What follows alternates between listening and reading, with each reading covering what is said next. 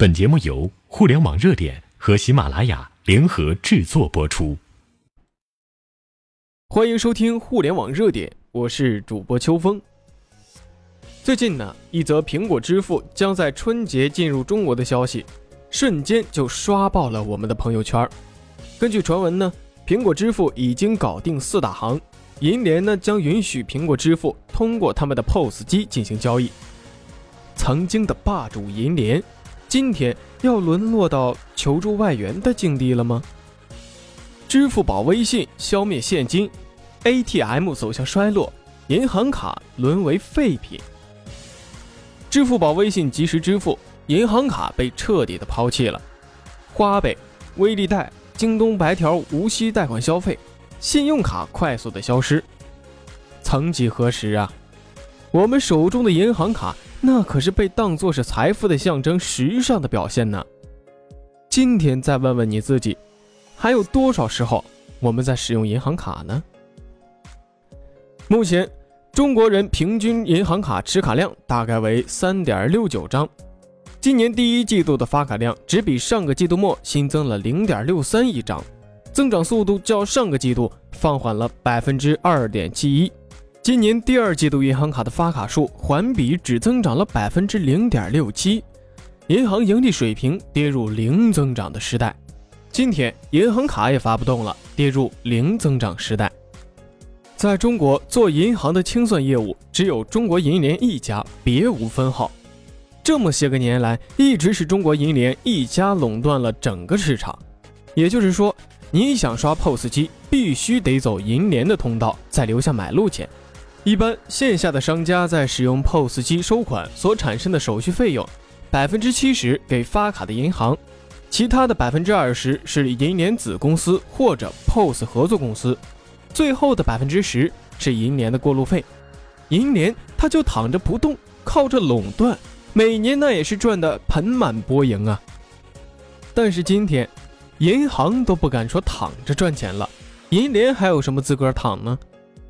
国家发布文件，二零一五年的六月一号起，国家放开清算业务，中国银联垄断了十二年的时代正式宣布结束。瞬间，不但躺着赚钱不行了，就算马上起来跑也很难了。时代变了，自己好的时候没有危机感，意识到的时候，危机却已经降临了。二零一三年，银联占据三方支付平台份额近百分之四十，不到两年。今天，银联仅仅占据三方支付平台份额百分之九点二，然而腾讯财付通占据了百分之十四点五，支付宝拿下了百分之六十一点九，这个速度还在继续惊人的增加着，银联的份额仍然将会继续的下降，如果还不警惕，很有可能会被直接打出市场。银联线上被支付宝攻陷之后，开始注重线下的刷卡。近期的种种动作，那都是前所未有。十一月四号，银联全面布局小额免密免签，在指定商户三百元以下的交易无需签名和书密。十一月十六号，出租车里边出现了银联 POS 机，打车刷卡减两元，这得是有多急呀！当银联意识到线下也有危机的时候，发现全国四百家的沃尔玛都已经用上了支付宝。各大商超接入支付宝、微信，街边餐馆和小吃车以及各大菜市场也都用上了支付宝。银联自己曾经引以为傲的银行卡刷卡，却是被别人瞧不起了，被商家开始抛弃了。就连自己的银联 POS 机也正在被换成支付宝牌、微信牌扫码 POS 机。没有场景就不要谈金融。今天你会发现。很多的地方明明可以刷银行卡，但是为什么没有人去刷呢？今天一些小银行也有免息贷款，但是为什么没有人去关注呢？表面上银联的通道有很多，银行的服务也很多，但是我们却根本不想去用，因为没有场景，这就是银联的短板。马云六十亿建口碑网，几百万搞地推，仅仅是卖外卖搞团购吗？马化腾砸了十亿美金给美团，也是在卖外卖吗？支付宝牵手丽江建设南京支付宝街，腾讯牵手地方政府 QQ 布局红包，支付宝发力社交，布局农村等等各种，都是在做一件事儿：金融场景化。未来很简单，可以用银行卡的地方一定可以用支付宝，可以用支付宝的地方却不一定可以用银行卡。有媒体报道啊，苹果已经和中国的银联达成协议了，银联将允许苹果支付通过它的 POS 机进行交易。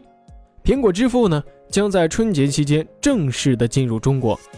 中国是苹果的最大的市场，拿下中国的支付是苹果必须要做的。但是从侧面我们也看到了，银联的地位不保，希望借助这样一个大腿来保住自己的地位，弯道超车还能走向世界。理想是很丰满的，但是最新的数据显示，目前在中国。安卓的占比份额是百分之七十八点一，苹果仅仅是百分之十九点四，而且苹果也可以安装支付宝和微信，所以苹果支付的中国用户规模不会太大。也就是说，苹果支付不是说想进入中国就能顺利进入中国的，进来后自身都难保了，还怎么拯救银联呢？两个人一起苟延残喘，就真的比一个人要好吗？国家允许第二个银联、第三个银联，今天意识到危机的第一个银联还有什么竞争力呢？慢慢的你会发现，银联曾经引以为傲的银行卡，银行曾经沾沾自喜的网点 ATM 机，正在被沦为自己都不想要的累赘。今天的互联网热点到这儿就结束了，我们下期再见。